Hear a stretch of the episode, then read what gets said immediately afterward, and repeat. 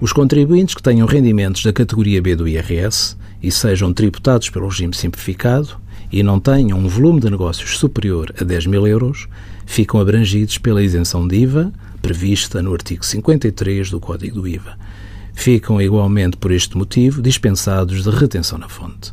Questiona-nos um nosso ouvinte sobre qual o procedimento a adotar quando, em determinado ano, o volume de negócios de 10 mil euros é ultrapassado. Nestes casos, continua a faturar isento de IVA, ao abrigo do artigo 53 do Código do IVA, até ao final do ano em causa.